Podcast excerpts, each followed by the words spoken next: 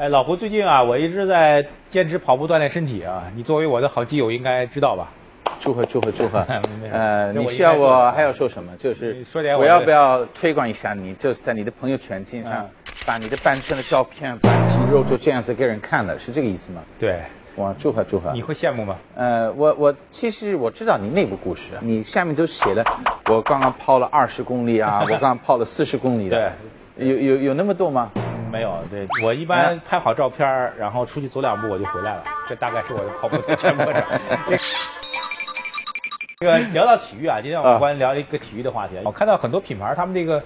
这个体育品牌的英文的 slogan 特别特别特别奇怪，所以请教你一下，好吧？啊，你比如说这个阿迪，他们说阿迪有两个 slogan，第一个 slogan 叫做 Nothing is impossible，还有一个 slogan 叫做 Impossible is nothing，嗯，区别很大了，有区别吗？呃，有区别。的，因为前后前后的词儿颠倒。呃，就是 impossible is nothing 比较年轻化了，就是你首先把 impossible 做一个主题啊。目标，然后就是什么都不算，嗯，所以它是很酷的，蛮蛮蛮酷的。啊。为什么你突然对这些因为我们今天聊的这个企业家呢，他也是做体育的，然后他的企业品牌呢也有一个 slogan，叫做 Anything is possible，啊什么都能做？凡事皆有可能。啊，皆有可能。哎，呃这这这这些口号放在一起，你作为一个英国人能看懂这些口号之间的区别吗？呃，我我看我看不出来了。这是什么品牌？你能告诉我吗？呃，这个品牌是李宁的，但是嗯，我就觉得从英文的看起来了，就是感觉这个区别真的很少。嗯，就是你说 impossible is nothing，anything is anything is possible，啊，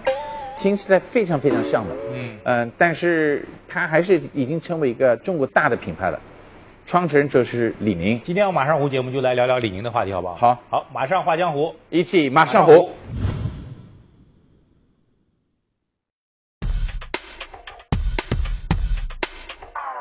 李宁，奥运体操冠军，世界体操史上的神话，曾是全中国人民的骄傲。退役后的李宁创立同名运动品牌。二零零八年北京奥运会开幕式，他空中漫步，点燃主火炬，再次享誉全球。那么，这位创造国民运动品牌的掌门人，究竟拥有多少财富呢？嗯，我也算过他的财富的。从奥运会的最高峰的时候，就是上百亿的时候，嗯，今天有四十二亿的，基本上是一大头是他的李宁上市公司的，嗯，是他占百分之五十七的上市公司的股权，然后他另外有个算套现的一些的，大概呃超了大概十亿的，大概在中国的排名是在八百多位的，嗯。嗯，他有一段时间就是排到前一百位的中，就是零八年的这个奥运会的高峰的时候，是。嗯，但是后来就是下来很明显的，一个体育人就是能把呃自己成为一个企业家的、那么的成功呢是，他就是世界的 number one。哎，其实，在拿到奥运金牌之后，往往啊，其实大多数人啊，会成为他人生的那个最巅峰。但是如果从这个人生的发展的巅峰上来讲，我觉得李宁是中国的奥运冠军当中拿到奥运金牌，只是他的一个起点，后面有更多的一个又一个的巅峰在在出现，所以是我们今天这期节目特别想讲李宁的一个原因。从万民拥戴的奥运冠军到千夫所指的微笑败将，李宁结束了并不圆满的运动生涯，却打开了新的巅峰时刻。昔日的体育明星华丽转身成为一个企业家，曾被质疑没有商业头脑的李宁，究竟是怎么实现一切皆有可能的运动宣言呢？我们觉得李宁第一个关键词我们叫做天资非凡啊。首先他是有做体操的天分的，比如做倒立啊、拿大顶啊之类，就特别特别厉害，所以有天分。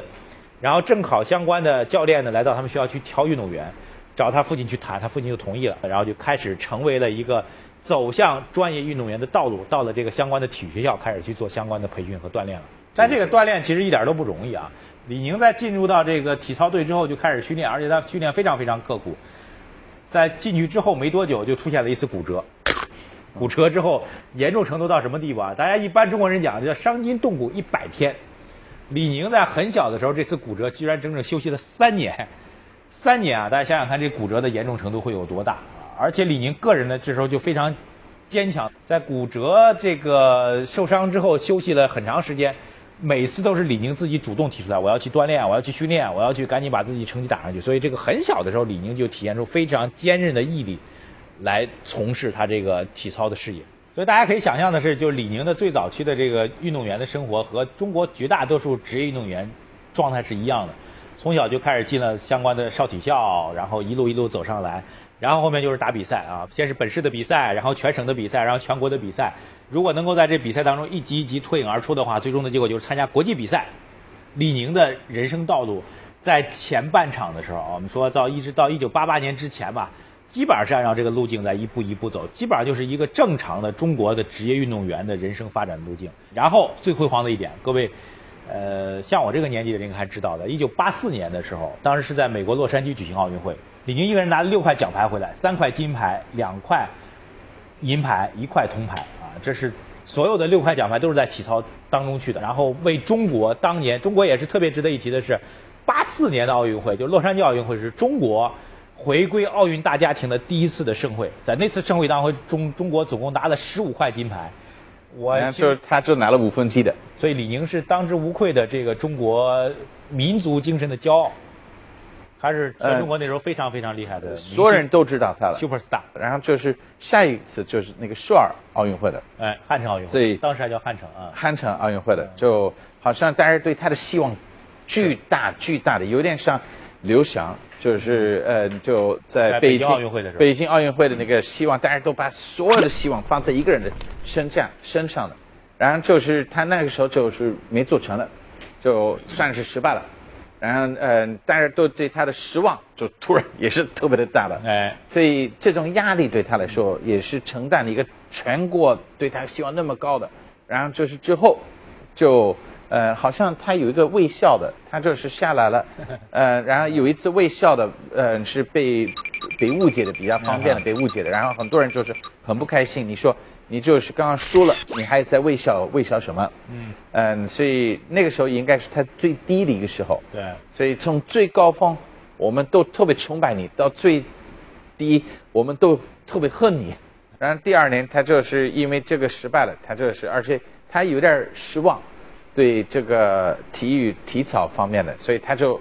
呃完全就是辞职了，就是离开了他的第一人生，就是算是结束了。我就觉得这个，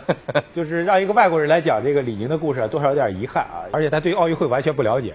因为我其实是这两次奥运会的亲历者，因为我们那时候中国非常关心这样。然后刚才胡主也讲了一个特别重要的细节，那个细节其实我个人也都看到了，我在电视前看到了。李宁应该是参加一个鞍马啊，不是跳马。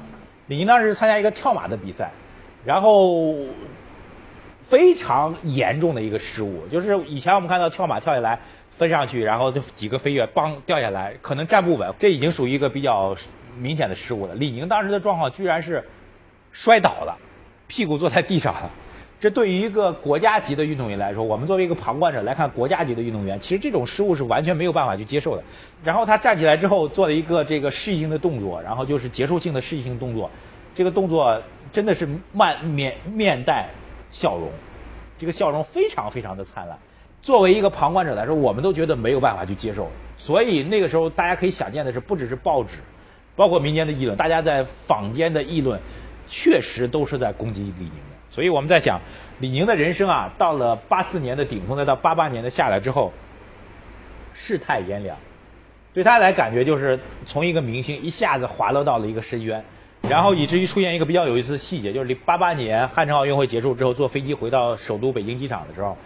这个大多数的运动员拿了金牌、拿了奖牌的运动员，从这个贵宾通道出去，然后出去有迎接他们的人，有媒体、有记者、有照相机、有闪光灯、有鲜花。然后李宁呢，自己自觉自惭形愧，走了一条单独的一条工作人员通道。那条工作当中没有任何人去接他，也没有任何人去迎接他。然后这个时候，其实我觉得一个非常重要的人物就要闪亮登场了，改变李宁下半生的重要人物就要登场了。这个人的名字叫做李金维。所以我们看到李宁最早成功的这两个要素，如果要再用一个关键词来形容的话，我觉得就是老朋友新力量。这个词儿呢，其实是有渊源的。这个词儿其实最早是健力宝所用的宣传语的口号。老朋友李经纬，新力量李宁。当两个姓李的人一老一少联系在一起的时候，就诞生出了不只是现在的李宁品牌，包括健力宝品牌当年的辉煌。李经纬可能就是，呃，我们发现很多的企业家背后都一两个人对他的支持是。特别的特别的大的，对，李经纬是一个国有企业的一个老总，叫健力宝的，李经纬在中国的商业历史当中，绝对是一个非常非常厉害的人。呃，他的这个商业故事，我觉得可以简单给大家讲一下。就是他听说有一个，呃，这个体育学院的一个专家发明出一个所谓的运动饮料，然后他就把这运动饮料的这配方买过来了，然后他动用了很多的能力和关系啊，找到了国家体育总局，然后让国家体育总局相信他这运动饮料确确实有能力，然后这运动饮料呢就伴随着中国这个运动员到了洛杉矶奥运会，然后又到了汉城奥运会。就成为了所谓中国魔水啊！当时其实有一个记者非常偶然间写了一篇文章，叫做《中国魔水是中国奥运代表团能够在洛杉矶成功的一个要素》。就这这个李经纬是绝对有商业头脑，非常非常聪明有商业头脑的人，把一个从这个影响力或者真正功能饮料来讲不是特别优秀的一个健力宝的品种，通过两次的奥运会的营销，然后成为了中国最顶级的运动饮料。那时候中国人其实。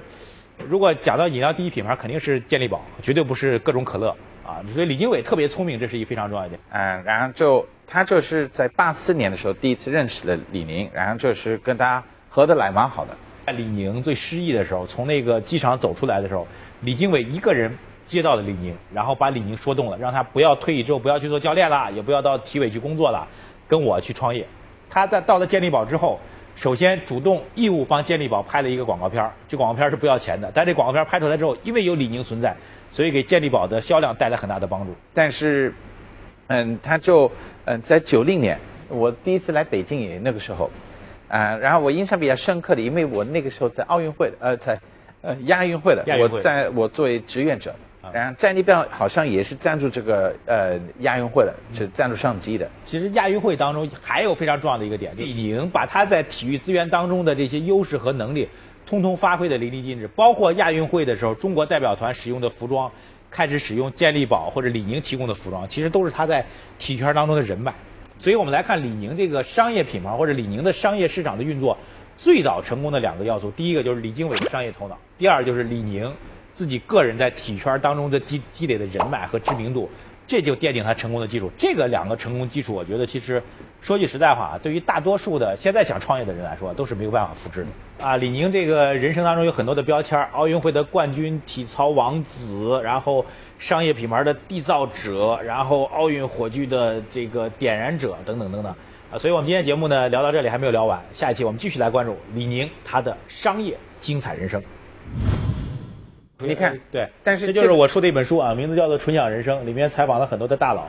呃，包括宗庆后、杨澜、潘石屹、季琦，还有小胡啊，小胡同学。我我在里面嘛。江南春、戴志康、我我是不是收一点版权费嘛？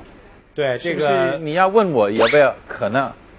呃，你你我应该给你，你还没问我能不能写这个，我还没看过这个内容。不，你你接受我的采访，上了我的节目。你的这个节目的版权是归于我的，跟你没有我没有任何的签名在上面的。Anyway，我的意思就是，欢迎大家关注我们这本书啊，欢迎大家购买啊。我们正在印刷当中，八月份上市啊。最后我就说，是这个意思，就是你要去创业的今天呢，就是用个人名义，就这个趋势是特别多。那像李宁这样的，我们真的是可以学会了。嗯，马红曼那边你也可以学，他也是你看这么主动去推，把他的书又再推广一下了，但是。其实这本书的内容我还没看过的，就是连他说又跟我有关的我都没不知道的啊。今天是第一次第一次知道的。对，